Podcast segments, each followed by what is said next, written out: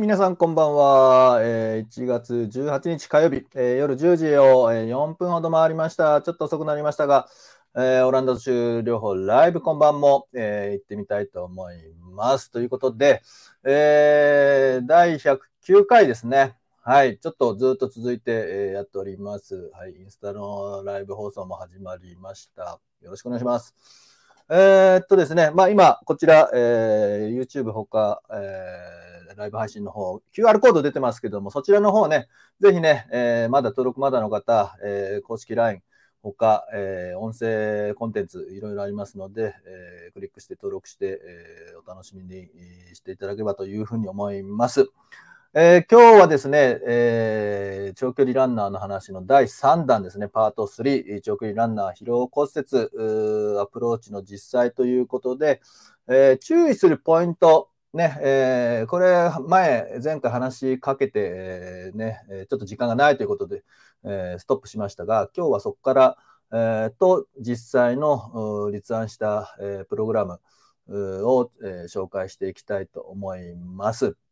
はい。で、このね、あのーライブ配信は、えーまあ、10時から始めて1時間、11時ですね、えーでおしまいにしようかというような、えライブそのものを大事に1時間で集中して、えー話していきたいと思います。で、このアーカイブはですね、えまあ、テーマが面白いっていうものに限ったもしかしたら、え切り抜きでね、えーアップすることもあるとは思うんですが、基本的に公式 LINE の方に、まあ、言っていただければ、そこにアーカイブがあるというふうにしておりますのでね、えーぜひね、ライブ配信、まずは、えー毎回毎回チェックしていただければなというふうに思います。はい。えーでですね、えーこの放送、えー不安、まあ、特に今回のね、長距離ランナー、疲労骨折している長距離ランナーという話はですね、不安定な、ねえー腰部、腰痛ですね、原因の腰痛関してはどうアプローチするのか知りたい人、えーあるいはね、体幹トレーニングを理論的に処方したい人、で、今日この話します。はい。で、アスレチックリハですね、えークリニック飛び出して、もう現場に戻すような、ね、少し、えー準備のトレーニング、アスレチックリハ、どうやったら良いのか知りたい人、そんな人にとってもいいですし、長距離ランナーへのアプローチ方法を実際にね、えーやったことないよっていう人、えーあるいはジョグやランニングの復帰で失敗している人、えーそんな人のための情報を今日は、えまとめてお届けしてまいります。で、本日のテーマですけれども、まあ、1、2と原理原則のことを話してきたので、3番からですね、えーまあ、それまでの1、2番は、えーアーカイブの方、公式、えーライブ、えー公式 LINE の方に行ってみていただければというふうに思います。えー第3回、第3テーマ3はですね、えー復帰までの問題点の1ですね。問題点1があるということは問題点2もありますね。はい。で、腰痛を抱えているのは仙腸関節の骨折、あ仙腸関節じゃない、仙骨の骨折っていうのと、腰痛をささ、ね、あの持ってるっていうので、これがね、難しくしてるんですけども、えーこの腰部、腰をね、ちゃんとしっかり支える運動パターンが崩壊しちゃってるっていうのが、すごい大問題なんですね。なんで大問題かっていうのをちょっとまず今日は紹介始めていきたいと思います。えーそれでそれで、えーテーマ4ですね。4。えー復帰までの問題点2ですね。はい。で、脊柱が全体的に硬いんですよ、これ。脊柱のが。で、まあ、長距離で、まあ、衝撃の話なんですけども、えーこれだけ硬いとっていうような形で、まあ、一つは、えー衝撃吸収の話の面なんですが、一方で、じゃあ柔らかくするのに、難しいぞっていう、その話を紹介していきたいと思います。で、このね、1番、問題点1と問題点2を、ちょっとプログラムに取り入れて立案し立案してみた長期プログラム例を、えーまあ、あの、ちょっとした工程表とかって言うんですけども、あのまあ、ちょっと見やすいような形で、えーガントチャートとか工程表って言うんですけども、えーこうね、どういうメニューをどれぐらいやるとか、こういうどんどんどんどん、で、こっちに行くと、えー仕上がっていくよっていうような、そういった視覚的なね、えーこういった今小道具もあるんだよっていうのも含めてね、紹介してい、えーいきたいというふうに思います。はい。ではね、えー、早速、テーマの3ですね。これちょっと切り合い取りやすいように 間開けましたけども。テーマ3です。復帰までの問題点1です。ね、えー、腰痛抱えてると。ね、えー、そこの腰の部分を支えるための運動パターンが壊れちゃってる。これ大問題で。なんで大問題かっていうことで、えー、ちょっとね、あのー、まずは、えー、まあ、画面を共有するものがあるので、共有しいたします。と、よいしょ。はい。ちょっと待ってください。これ結構難しいんだよな。よいしょ。スライド。あ、スライドじゃない。間違えた。画面共共有する。共有する。どうで。すみませんね。まだね、使い慣れてなくてね。はい。えー、でですね。まあ、ここに、えー、から、まあ、あの、これあるセミナーの資料、私のやってるセミナーの資料を持ってきたわけですが、えー、ちょっとごめんなさいね。よいしょ。はい。えっ、ー、と、特別にインスタの方もちょっと参加していただきたいということで、えー、今画面を映してますが、はい。あのー、体を支えるということは、えー、今見せている、まあ、上と下、ね、えー、腹、えっ、ー、と、横隔膜、と骨盤底筋、えー、と、まあ、それを囲うようにして、腹横筋とか、腹直筋、えー、ね、外視、腹斜筋、内腹斜筋とかいう形で、とにかく、肋骨周りがこうしっかりしてる、ね、胸の部分と違って、腰のところは何もね、えー、背骨以外何もない。えー、しかも、あの内臓がいっぱい詰まってるぞっていうところを支えないといけないというので、まずここをね、しっかりと支える、ここの部分が大事なんだよねっていうような、えー、ものですね。はい。で、ここは圧力を上げればって、まあ、この辺の話はいいんですが、はい。えー、っとですね。よいしょ。これで問題になってくるのが、あの、まあ、ここですね。サイズの原理ということで、よいしょ。こうの方がいいのか。はい。えー、サイズの原理が、えー、このような形であるわけですが、はい。えー、何を言ってるかっていうと、これですね。あのー、筋肉の太さ、ね、えー、と、えー、それにつながる、まあ、省略しちゃいましたけども、あのー、えっ、と、神経ですね。で、これ、えー、同じように、細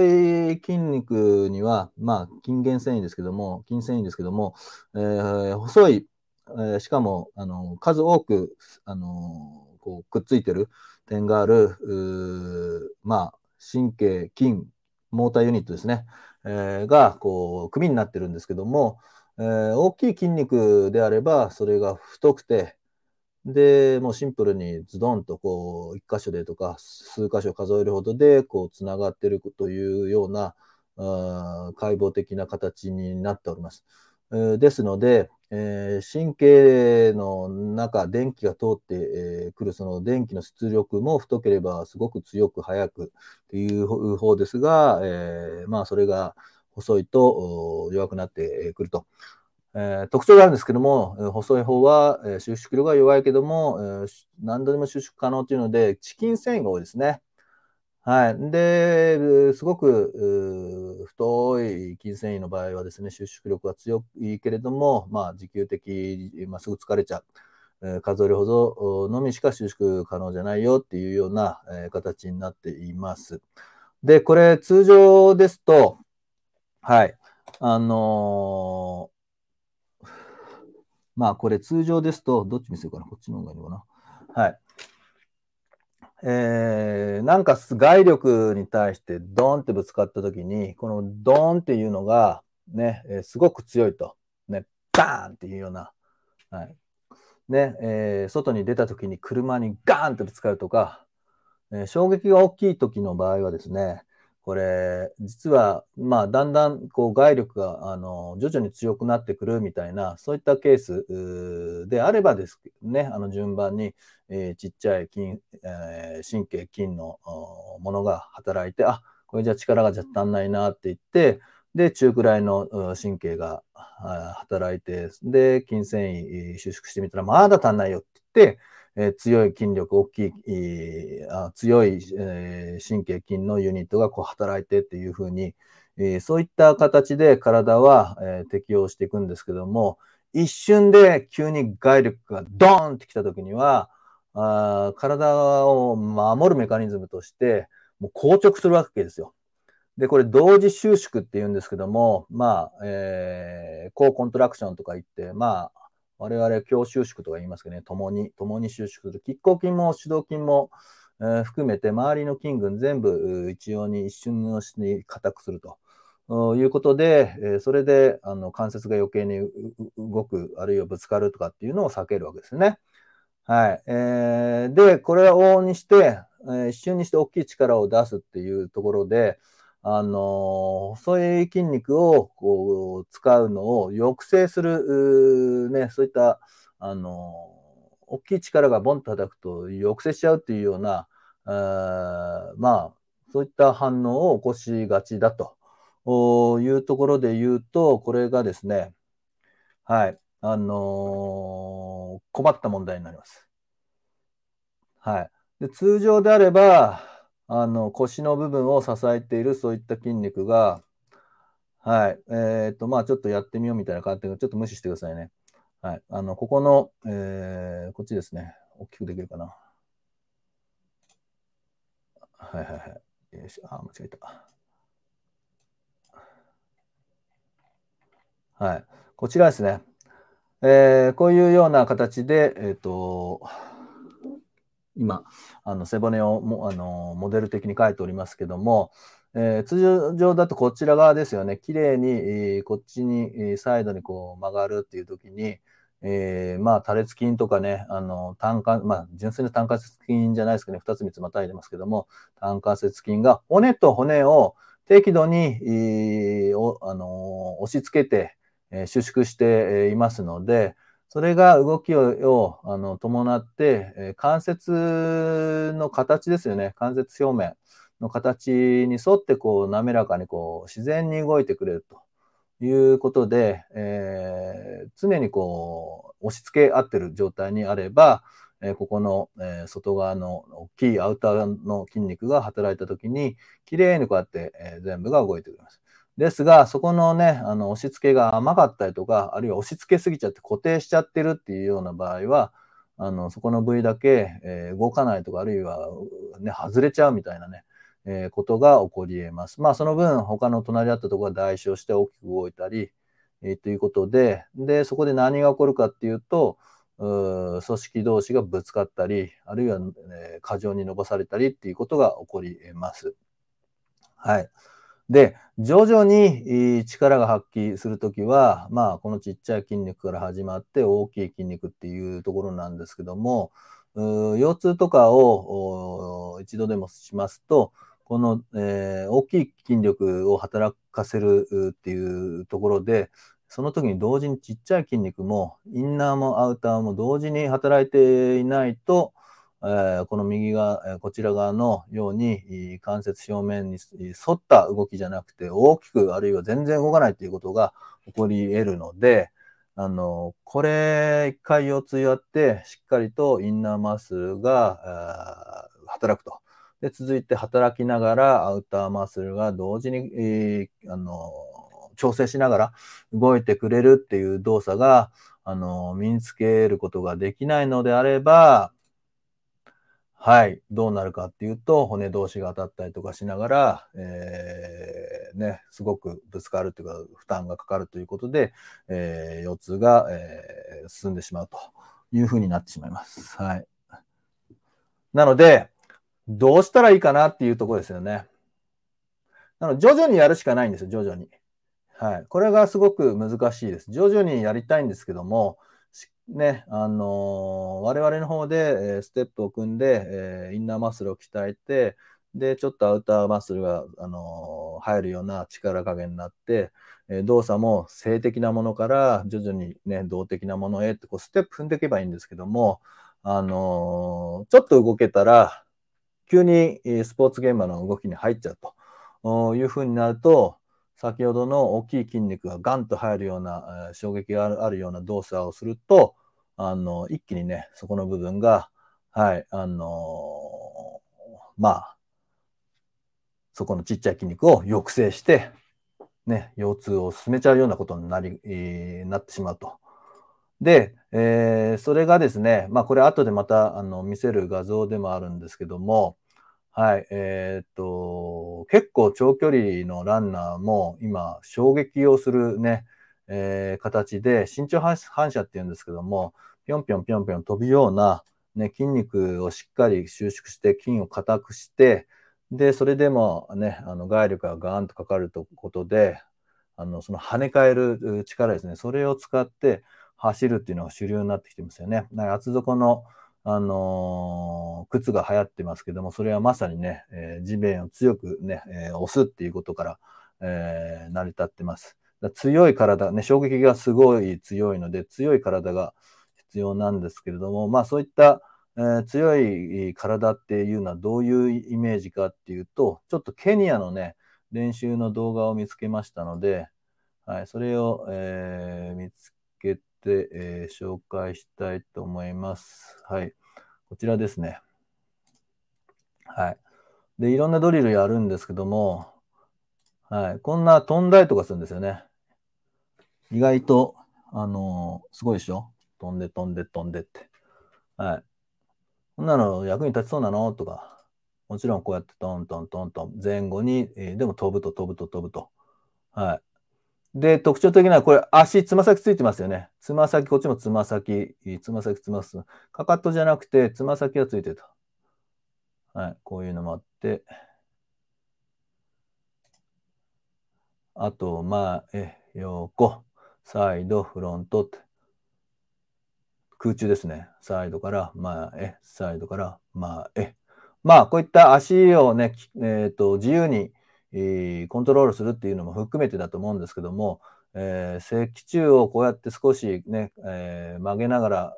やるというようなね、難しい技になってるよね。はい。まあ、こういうのはね、えー、皆さん昔から見たこと、えー、かかとを、えー、をお尻つけるというような、これは結構見ますよね。で、多分、もも上げみたいな、これも見ますよね。はい。で、これ、キック、キック、キック。はい。これ、膝上げ、膝上げ、膝上げ、膝上げ。はい。まあ、ちょっとまた後で見せますけども、あの、こんな風な、えー、ね、ウォーミングアップをして、で、えー、まあ、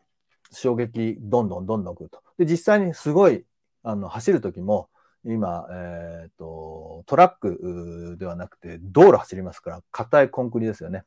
で、えー、アスリートになればなるほど薄い硬いあのソールあるいはもう厚底なんですが厚底って言ってますけどあれ中にあのこう板みたいに入ってますからガンガンガンガンこう衝撃が、えー、来る硬ければ硬いほどいいっていうような、えー、形で衝撃を吸収するとかじゃないんですよ。えー、私もちょっとはジョギングしますけど、体重が重いんで、クッション性のいい衝撃が少なくっていうのをやるんですけども、一流アスリート、長距離ランナーは衝撃を受けるようにして走っていくんですね。はい。っていうので、ドーンってのあの上に上がってきますので、この衝撃をやっぱり、えー、しっかりとインナーマッスルを働きながらアウターをっていうのになってればいいんですけどね、腰痛によってこの、えー、運動パターンが崩壊しちゃってるっていうことで、まあ少しトレーニングをして、で、今のようなあのいきなり衝撃のあるようなものにしちゃうと、せっかくインナーが働くよ、腹筋入ってるよっていうようなトレーニングをしても、すぐにね、え、それを、え、壊してしまうような衝撃の入るもの、アウターがグッグッグッと固まるような、え、刺激を入れるということで、あのインナーマッスルに力が入らないようなことになります。で、そうすると、ランニングしだすと、また、え腰痛がぶり返すと。で、腰痛になっちゃったんで、また走れないっていうふうに後戻りしちゃうって、ここがすごく難しいですね。はい。まあ、それをどんな風にして、えー、まあ、考えて、徐々に徐々にこう作っていくかっていうのが、えー、問題1の、えー、ここの腰部指示のための運動パターンの崩壊問題ですね。はい。まあ、ちょっと簡単に説明して、あの、丁寧になると、あの、紹介できないので、はい。あの、この後にまた、あの、必要であれば、あの、これのことだって言って、えー、また戻りたいと思います。で、次ね、えー、4。はい。4番ですね。復帰までの問題点2ですね。はい。復帰までの問題点2。脊柱全体的な可動域制限。これがね、通常だとね、S 字カーブっていうのが、この学生ランナーさんはまっすぐになっちゃってるんですよ。まあね、腰痛パターンの人で、反り腰とかね、すごく曲がってるよっていうのもあるんですけども、S 字がもうなくなっちゃって、まっすぐだよと。で、首のね、痛みとかもストレートネックとかって有名ですけども、まっすぐって良くないんですよ。まっすぐはね、あの、脳、頭がもうね、15キロ、20キロあありますから、それがドンってくるのを、あの、こう、ね、あの、バネがないですから、ドンって言ったのはそのまま衝撃ですよ。で、下からも先ほどのケニアのランあのランニングドリルじゃないですけども、下からもこう来ると。はい。まあ、そのランニングドリルしなくても道路走って行った時に、あの、こういうふうに、ボヨンボヨンこうね、あの、バネになってればいいんですけども、はい。そもそもそこの S 字のカーブがないということで、そのバネがなくなっちゃってますよね。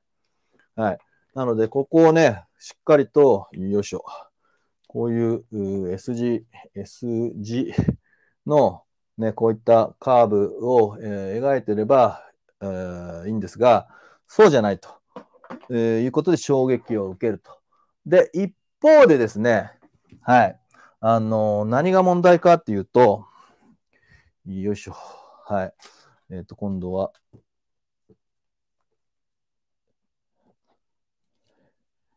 あ、結構インスタもいっぱい来てますね。ありがとうございます。はい。何が問題かっていうのをちょっと話したいんですけども、じゃあ、関節が硬いのは柔らかくすればいいじゃないかっていうので、モビライゼーションだなんだって、えー、言いますけども、このね、やっぱり、よいしょ。他の四肢と違って、ここのね、えー、っと、なんだ、えっと、テコが短いと。テコがね。テコが短くて、で、ここの部分が、間がなければないほど、で、ここのスペースがないですから、もうここ潰れちゃってますから、ね、えー、スペースがないと、ここ潰れちゃってるんで、ちょっと模式的に書きますよ。はい。ここのスペースが、よいしょ。あれば、あればでなければ、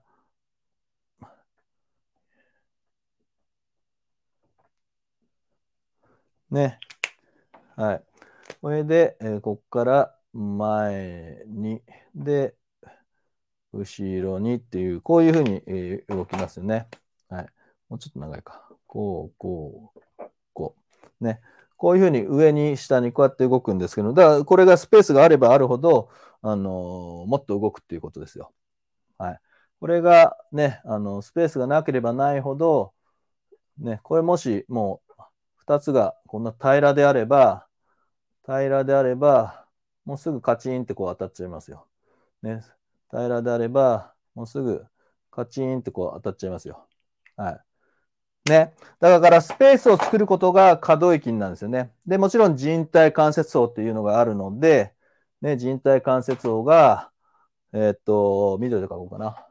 あるから、それはなんとか伸ばさないといけない。使ってないと、ね、こういうふうなところあるわけですよ。で、もちろんこっちもありますよね、こっちも。はい。ね、これが伸びてないといけないんですけども、えー、そもそもここのね、えー、椎間板、えー、水分結合して動かし続けると、ね、え、プロテオグリカン、のところに水が結合して、どんどんどんどんね、分厚くなると。結構何週間単位ですよ。動かして動かして動かして動かしてやってれば、ね、えー、この、えー、潰れちゃったのが、ね、潰れちゃったのが、あのまた、え大きく、はい、変わります。ね。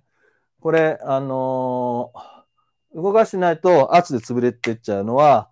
あの、皆さん一日ずっと立ち仕事やって身長が1センチやってね、有名な話ですけども、もう椎間板1日で、まあ12個だからちょっとあれですけども、10個だとすると1ミリ、えー、ね、薄くなってるわけですよ。で、えー、中、プロテオグリカンっていうのが、はい、えー、よいしょ。こう、水との結合がなくなると、ね、えー、枝葉のところにあったのが、はい、こうこういうことですよ。はい。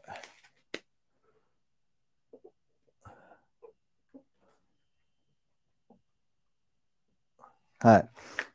ね、こういうね、あのコラーゲンのところにこうくっついて、えー、本当に葉っぱみたいなやつなんですけど、ここに水があのついてれば分厚くなりますし、ついてないと薄くなるっていうので、で使えば使えば使うほど、えー、電気的にこうくっつくので、これで太くなると。だこれが分厚くすることと、で、ここの部分が広がってこないといけないんで、そうすると柔らかくなる。柔らかくすると、少し骨の形状がこうね、あの全体で筋とか復活してくるので、先ほど言ったケニアドリルみたいなのがドーンってきても、えー、まあ、あの衝撃を受け止められると。あるいは衝撃を受け止める代わりにまたガンとこうね、えー、腰あの背中でも、えー、まあ少しあの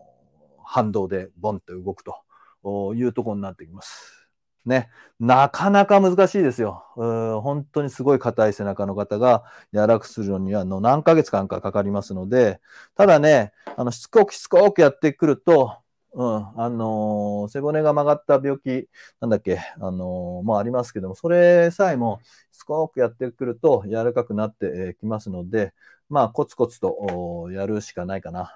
はい。で、えー、まあ、そんな風な、えー、ことを今、えー、考えながらやっておりますが、よいしょ。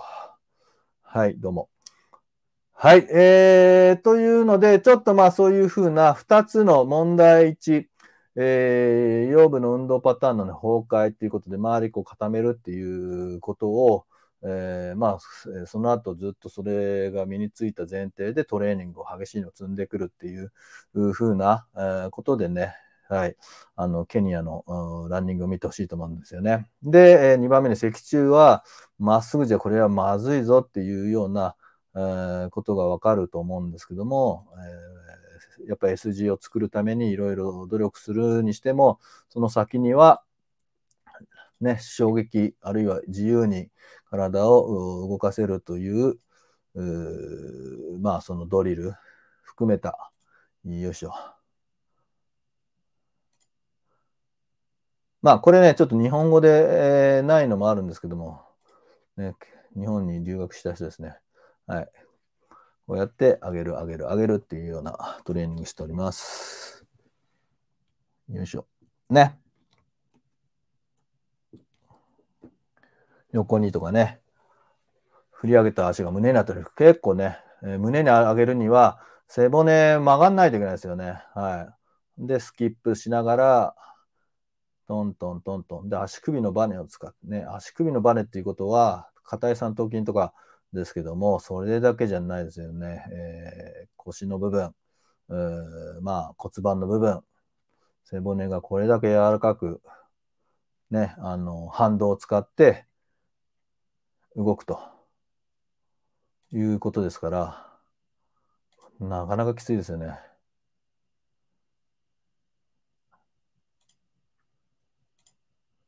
はい。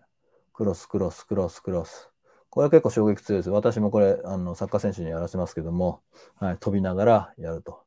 はい。トントントンと、リズムよく。これきついですよ。で、これ、下につけないですからね。サイド、前、サイド、前、サイド、前、サイド、キック、サイド、キック、サイド、キックっていうような形ですね。すごい反動を、これ衝撃を受けるわけです。これがやっぱりね、あのー、すごい何万歩か分かりませんけども、えー、1万メートルとかランニングの、あのー、ね、ちょっとした、えー、スピードの差を生むと、ね、ケニア、エチオピア、すごい先進国ですけれども、まあ、そんな風な、えー、人たちが今、脚光浴びて、大阪とかこっちの方行って、えー、まあ、東京オリンピック残念でしたけれども、はい、あのそんな、え、ような形で、えー、まあ、あの今、ね、昔から強いとされてるアフリカの人たちの走り方を日本が逆にね、学んでるっていうような話をしつつ、それにはやっぱり腰が柔軟性ありながら、強い体を支えるっていうもの、筋力、ね、え、が必要だということです。はい。えー、ではね、実際に、はい、えー、プログラム考えてみました、えー。見せたいと思います。立案してみた長期プログラムということで、はい、えー、これね、ブラビオっていうのを使いました。別にブラビオじゃなくてもいいんですけども、まあ、今のところなんか、これ、えー、すごくいいなっていうので、えー、やりましたので、えー、ちょっと紹介していきたいと思います。これちょっと永久保存版だな。はい、えー、ちょっと待ってくださいね。まあ、あくまでもまだ、あの、一番最初のところをやってるだけなので、えー、どんどんどんどんメニューが増えていくかと思うんですけども、よいしょ。はい。まあ、こんな風な形をして、なんか、えっと、Excel の表みたいですよね。はい。こんな画面、えー、どうなっちゃうのかっていうとこなんですけれども、よいしょ。今ちょっとすいません。えっ、と、インスタの画面をちょっといじってます。はい。これ、こう左側のところで、えー、まあ、あの、木分けをしてるんですね。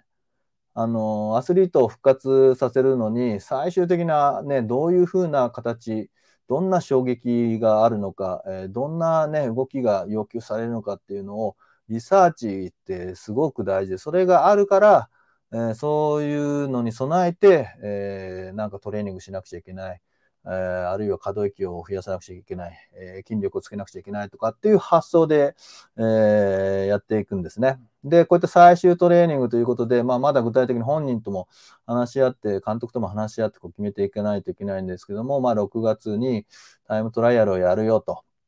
ね、10キロ、20キロ多分あのやるんでしょうけれども、まあ、最終のトレーニングっていうのを、まあ、え一応決めた。で、そこに向けて、えー、どんなトレーニングをしていこうかなという、まあ、機能的というのは、まあ、走ることがメインですけども、で走ることを実現するために、今だ寝たきりではないです。半分寝たきりで、えー、ウォーキングですから、えー、そういったところから、えー、そういったところじゃなくて、えーと、走るための準備のトレーニングですよね。えー、先ほど言ったケニアのあれも入ってくると思うんですけども、衝撃のある、えー、ランニングドリル、あるいはああいった衝撃を受ける、そもそも受けるための、まあ、練習、まあ、そんな風にして非機能的トレーニングっていうのをやっていきます。ただ、それも全て、あの腰痛が、えー、ないというような状態じゃないといけないので、えー、まあ、そこの部分、あのケアとか非機能的トレーニングの準備というので、腰痛のトレーニングどんなものをって言って、えー、やっております。はい。で、主にね、ケアは、えー、治るために治癒経過を阻害する要因を、まあ、とことんなくして、えー、やっていきましょうよというようなことで、ケアのことと、え、まあ、非機能的トレーニングの準備というような題名、まあ、腰痛の対策ですね、ここは。ということで、えー、先ほど言ったような、はい、ちょっとセットの姿勢って何だろうなって、まあ、どっかで紹介したいと思うんですけども、えー、まあ、体幹に力が入るような姿勢の矯正プログラムですね。はい。で、えー、それをしながら、えー、体幹のトレーニングということで、あの、これ、椎間板太くするために体操みたいな感じですね。腰痛体操みたいな。はい。で、もう一個は本当に体幹のトレーニングということで、で、よくある、うつ伏せで肘ついて支えるっていうのは最初はいいんですけども、あのー、そこも普通の筋肉ですから、どんどんどんどん重くしていって、ラグビー選手とかの見たことあるかな？ラグビー選手の体幹トレーニング、背中にもう20キロ、30キロウエイトをね、置いたりとかなんか、あのー、するんですけども、はい、あの、そんなような、あのー、トレーニングをやっぱり、え、していくと、えー、強収縮ね、同時収縮もより強くなっていくよっていう話ですね。はい。で、えー、まあ、それで、えー、っと、柔軟性を増しながら、えー、椎間板を分厚くし、えー、周りの筋肉を鍛えていくっていうので、えー、で、室内のウォーキングを始めて、ね、ここ書いてありますけど、10分ぐらいから始めて徐々に伸ばしていくよ。で、そうは言っても、有酸素能力が落ちちゃったら嫌なので、衝撃のない自転車。ね、えー、これはまず30分ぐらいは最低限やっていきながら、まあ、あの、同じ速度で30分よりも、えー、ある時は早く、ある時は休みながらっていうようなインターバルトレーニングって言うんですけどもね、えー、そういった、えトレーニングを取り入れたり、で、えー、もうこの後、え、先ほどのケニアトレーニングみたいなのが入ってくるんで、まあ、トランポリンなのか、えー、バランスマットの上で、えー、ジョギングの真似事をするなりとかっていうのが入ってきますよね。はい。で、ケアもケアで、えー、まあ、こんな形で、えー、とにかく体が硬いですから、ストレッチ、ストレッチ、ストレッチ、モビライゼーション。あ、こっちに腰痛体操始めます。椎間板の水分結合を促して飛行させるって書いてますね。はい。で、背骨の柔軟性を増すっていう。これがセットになってきます。はい。で、できたらそれを1ヶ月ぐらいは、まあもう12月の本当末にから始まってるんですけども、1ヶ月ぐらいでなんとか、えー、ね、腰痛がない状態でランニング始められたらとかっていうような、えー、希望は持ってます。ただ、それがね、どこまでいけるかっていうのが、えー、今、え、最大の関心事ですが、で、非機能的トレーニングになってき、えー、ます。はい。で、ランニングしないといけないので、片足着地で衝撃をとにかく耐えられるところから、まあ軽いところでしょうね。えー、で、とにかく1回耐えられてもダメなので、ものすごい数やりますから、量的にも、えー、トレーニングとして、えー、衝撃を受けるっていうような練習をします。これを続けていくと、まあ最初はちょっと、あのこのトレーニングをした後に、えー、ね、筋肉痛じゃないですけども、体が痛いなとかっていう部分が、えー、必ず出てくるんですけども、だんだんだんだんそれにも慣れてきて、組織も強くなって、っていうので、あの、片足着地がだんだん安定して、えー、ね、痛みない状態、ね、ペインフリーで、こう、できるっていうのができてくると、あの、本格的に、ケニアトレーニングですかはい、えー、っていうのを始められますね。で、えー、そういったような、あの、機能的トレーニングの準備ですね。こちらがね、あの、可動域だ、えー、片足着地だっていうに取り出したトレーニングに対して、えー、実際の機能的トレーニングに近い、あるいはその準備ということで、あの、室内でジョギングするっていうとこまで持っていくと。いうふうにプログラムをしてみました。で、まあ、こういうふうにどんどんどんどん組んでるんですけども、この時に腰痛が出ちゃったらどうするのかっていうことですよね。はい。この時に腰痛が出た時にはですね、あの、もう無理をせず、えー、これで無理をするってことは痛みが出てて筋肉があの弛緩して緩んでる時なので続けると余計そのアウターと、ね、抜けあの力が入ってないインナーのギャップが大きいところで動かせばサイズの原理がこう効いてこう崩壊していくのを早めちゃうのであのそれが起こらない程度の負荷強度量に落とすと。あるいはもうそれでもあのしっかり体を支えられないのであれば思い切ってトレーニングを一旦停止してもっとあの衝撃のないトレーニングをやると。というので、えー、全然怖がらずに、以前やったトレーニングまで戻ると。1段階も2段階も下がることは、えー、結構あります。はい。で、安定してきたら、えー、また上げてい、えー、くと。それでですね、まあ今、腰痛の話ばっかりしてるんですけども、10月、11月に疲労骨折しているところは、まあ特に問題なければ2、3ヶ月あれば、えー、ね、くっついちゃうというところで、えー、まあ、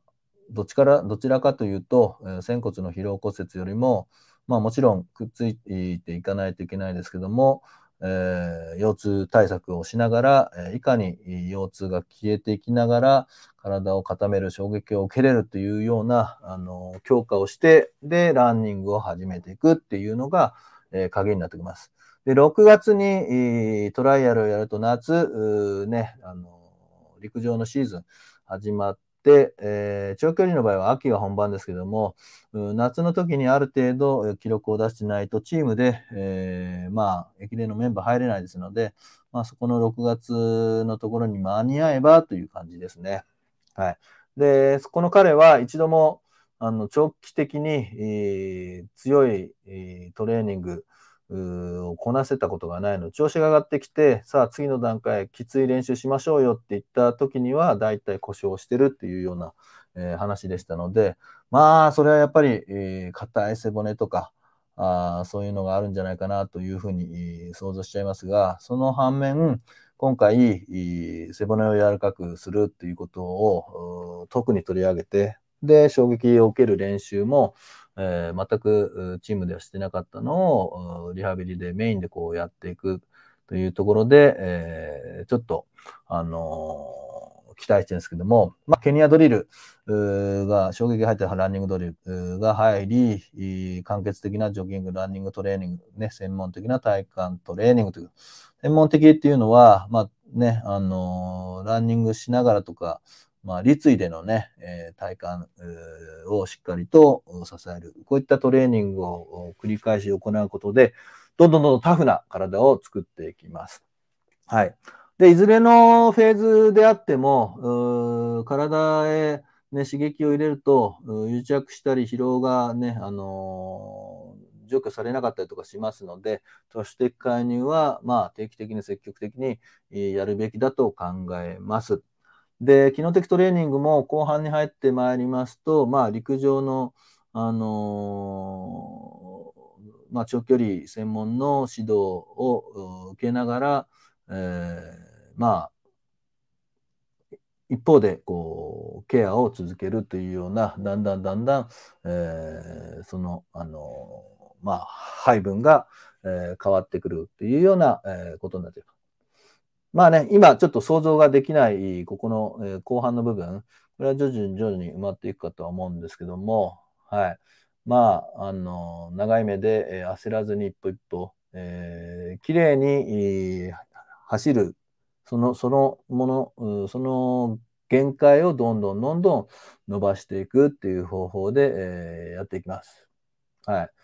ね。で、このブラビオがいいところは、あの、実は、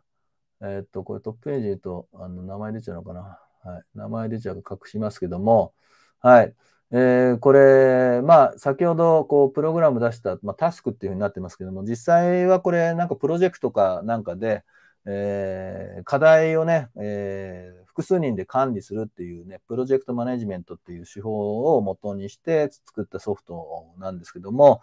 えー、各ね、担当の、え、ものが、どれぐらいで完成したら、ね、A というタスク、A という課題、どれぐらいでこうね、えー、達成したら B に行くよと。で、B は A が完成しないと進まないよみたいな、そういったような時に、まあ予想としては本人は A は3日間で仕上がるよっていうんだけども、もしかしたらなんか途中で事故でもあって、えー、3日半、4日かかるかもしれないということで、えー、スケジュールには余裕を持って入れると。で、え、それが、え、すごくしあの進捗があの予定通りなのか、え、まだ着手してない順調だっていうのが、ここの円グラフになってきますね。こうよく見ると、えー、未着手、えー、順調、えー、ね、進捗グレーというような、え、形になってます。はい。で、え、つぶやきというのが、え、いわゆる、あの、まあ、コミュニケーションツールですね。で、これを見ると、あ、これ痛みについてちょうど書いてありますが、よいしょ。はい。えー、痛みは主観的で本人しか本当の痛みの度合いはわからないというので、まあ、PT の方はね、あのー、痛みのペインスケールを使って10段階、5段階、いろんな人いますけども、えー、死にそうなぐらいの痛さを10としてとかね、あの救急車を呼ぶのを10としてとかっていうような形で、今現在それに比較して、主観的にどんぐらいどれぐらいですかっていうような、えー、それを、えー、まあ、経過を追っていくっていうことで、時々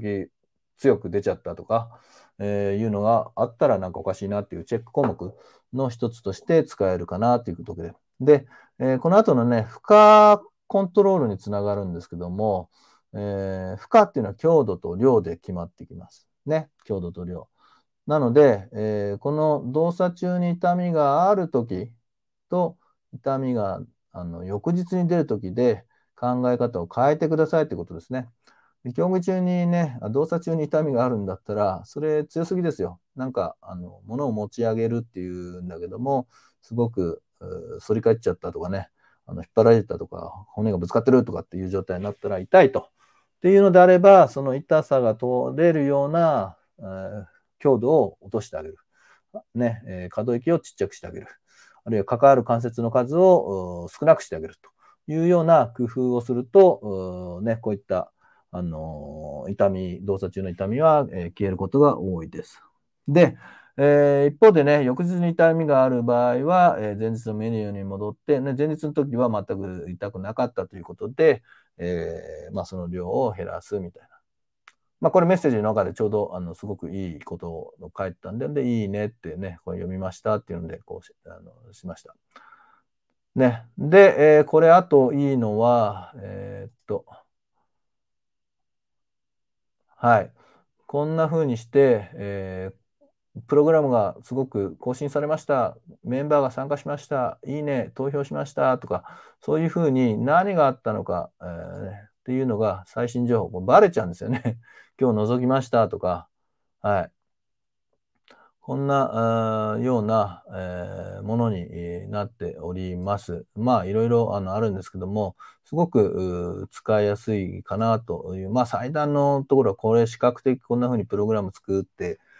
絵が描ける。しかも、なんか、しっかりと、えー、ね、時間を区切って、期限を切って、え、それを、あの、守ったとかね、えまだ途中で着手しないよとか、そういうのが実際にコントロールできるという、このあのブラビオの紹介を兼ねた、えー、長距離ランナーの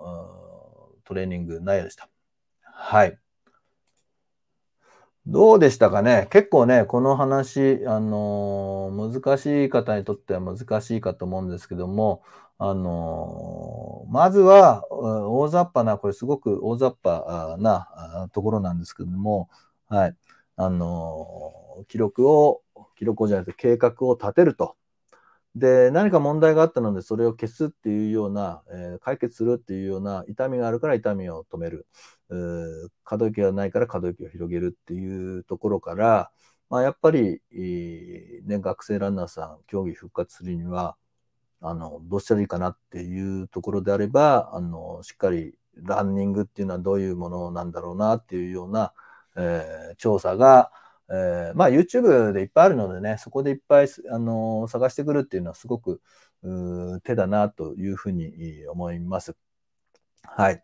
で、えー、まあそんな風にしながら、あの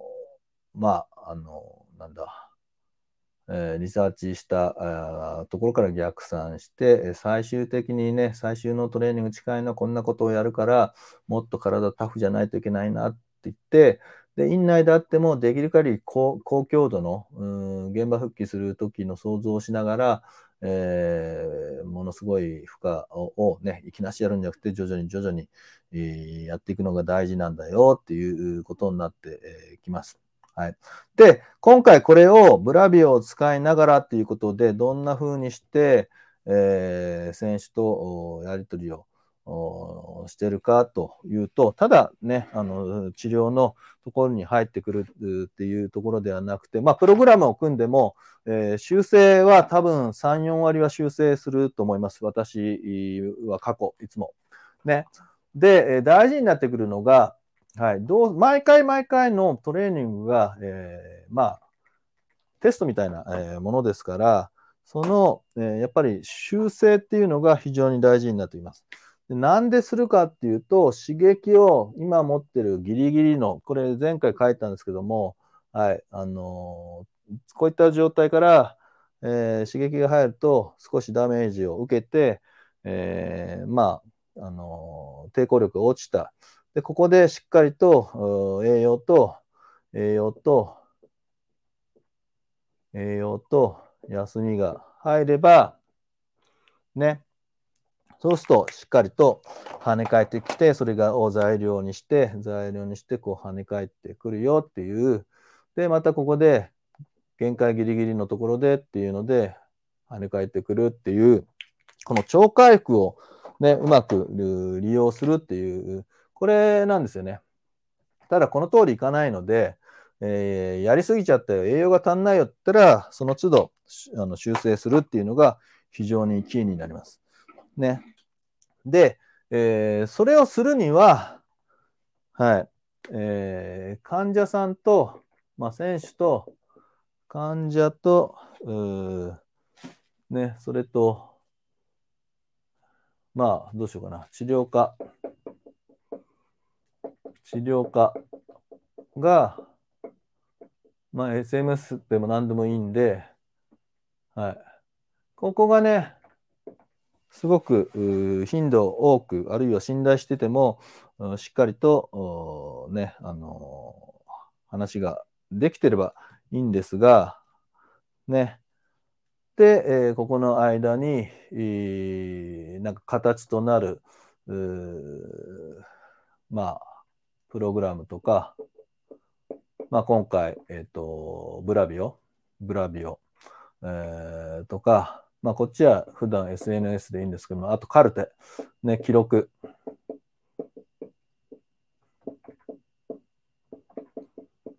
記録。こういったものを本人も、そして治療家もしっかりとやるやると。はい。これが密になればなるほど、この修正が早くなってきますよね。この関係づくりを早い段階で、まあ、今回の我々は、えー、初期の2、3回で、えー、まあ、材料としては、えー、うまく取り入れて組めたというところで、最初ね、ここ SNS は、あの、LINE 使ってたんですよ、LINE。ね、LINE を使ってたんですけども、ただ、まあ、このプログラムのね、えー、ブラビオ、ブラビオ。これに、あのー、ね、そこの画面して LINE 使ってね、で、あとカルテが、えー、これも、あのー、まあ、共有してます。隠してないです。ね、えー、隠さないで、えっと、Google、Google、Google なんて言うんだ？えっと、スプレッドシートが、え表ですね。テキストのやつは Google なんて言うんだろう？と待ってください。あ、Google ドキュメントだ。ね、Google ドキュメントを使うと。ね。だ携帯でやるのきついんですよね。まあ我々はね、パパソコンを使ってますけども、はい。で、もし記録があるんだ、もしかしたらもう一個、これ、あの、まだやってないですけども、あの、Google の、まあ、Excel でもいいですよ。Google。Google のスプレッドシート。ね。はい。に、どんどんどんどん記録していくと。で、これを使いつつ、さらに LINE をっていうと面倒なんで、ブラビオのとこに、ここに SNS あの機能があったので、ね、えー、だったらこっちで入れちゃえっていうことですね。はい。で、なんか心配事があったら、すぐ連絡する、ね、ほうれん草っていうんですけども、報告で連絡相談ですね、ほうれん草。ね。これを必ず、ね、本人に課すんですね。これ大事ですよ。もう無口で報告、連絡、相談、ほうれん草と言いますね。報告、連絡。まあこれ当たり前だよっていう、う我々世代と違って、えー、ね、結構、こっちからね、いつもアクセスすると思うんですけども、えー、どちらもできるように。で、えー、ここは隠さずに全部オープンにしちゃう。ね、えー、カルテ、えー、オープンにしてますか？ね、あんましてないとこが多いんじゃないかなというふうに思いますが、えー、まあそんなふうにして、えー、まずはね、環境を整えて、で、信頼を作るためにも、情報はなるべくオープンにしつつ、おっととよいしょ。はい。しつつ、まあ、どんどんどんどんプログラムを修正して使っていくというような、えー、一部を見せました。ね、アスレチックリハ、あるいは長距離のランナーさん、を鍛えていくみたいなところ、非常に参考になったんじゃないでしょうかね。はい。まあ、こんな風にして、えー、現場では、えー、やってますよ。まあ、治療院ベースで、クリニックベースで、えー、まあ、遠隔でやっていくと。もちろんね、えー、そこの、えー、現場に行って、えー、トラックのとこでとか、えーね、どっか行動を走ってるんであれば、そこにチームとして入り込んでっていうのは、それはそれでまた違う、あのスキルも必要になってきますけども、おそらく今日ここで聞いていただいてる人を想像しながら、えー、まあ店のところに来てもらうところがベースで、で、えー、どんな風にして、あの一人のまあ、学生ランナーをこうサポートしていくかっていうのをイメージを湧いて、で、もちろん、あの、えっ、ー、と、動画使いますよ。携帯で動画撮ってもらって、ランニングフォーム見たりとか、はい、動画はめちゃくちゃ使います。ね。で、今は腰痛の、あの、トレーニング、どんな風にして、えー、腰痛体操するかみたいなのを、こう、どんどんどんどん送って、えー、いくというような、えー、形で、えー、やっております。はい、お時間いいようなところなので、えー、今回3回にわたりね、えー、ケース、長距離ランナー、えー、仙骨疲労骨折をした、えーね、長距離ランナーを、えー、取り上げて、えー、ました。まあ、こんな風にしてね、多分、あの本当にこう今、えー、現在進行形とかあ、本物の患者さんが、あね、まあ、単なる腰痛とか、えー、肩のとかで VV で、えー、やってもいいんですけども、あの肩、ね、五十肩なんだけども、ね、ストレートネックの人でとかっていうような、えー、本当に来た人をケースにした場合は、ちょっと違うアプローチしないとダメだよっていう使えるね、えー、やっぱり、えー、ノウハウをあの提供したいなというふうに思ってますので、えー、今後もね、えー、ぜひね、参考にしていただければなというふうに思います。はい、えー、それではですね、えー、次回、ですね、はい、えっ、ー、と、1月の25日になりますか、えー、今日が18、はい、25日、ちょっと待ってください、25日で、えー、トントン、25日になります。よいしょ。はい、火曜日、第110回。ね、110回、今書いててごめんなさい。はい。で、ちょっとね、基本に戻って、こんなテーマどうですか？っていうことで、はい、えー、今出していただけますか？えー、第110回ですね、今更聞けない、運動療法リハビリでの筋トレの組み方ですね。ね、筋が肥大するとか、えー、ゴムチューブでやるとかっていう話ではなくて、ね、えー、どういうふうな順番でこうやっていくかみたいな、はい、あのー、まあ、基本の木ですね。えー、運動療法リハビリでの筋トレの組み方ということで、改めてちょっと取り上げてま、えー、いります。はい。レッドコードのかっこいい写真編集ありがとうございます。はい。えー、それではね、11時回りましたので、えー、今日はこの辺で、え、おしまいにしたいと思います。えもしね、え内容面白かったという方は、えまあ、いいよねとか、まあ、それぞれの高評価とか、あの今、これ Facebook、YouTube、インスタっていうような、あのいくつかのライブ配信しております。そこそこで、あの評価、えあ、ウェーブありがとうございます。えー、していただけると、えー、スタッフみんな、喜びますのでよろしくお願いします。またね、あのー、あ、QR コードが出てないですけども、あの、登録の方もね、ぜひよろしくお願いします。結構ね、今 YouTube、いろんな方が面白い番組やってますけども、こういった専門番組、あ、ハートマークでんだな、インスタ。ありがとうございます。嬉しいな、これ。知らなかった。ちょっと感動した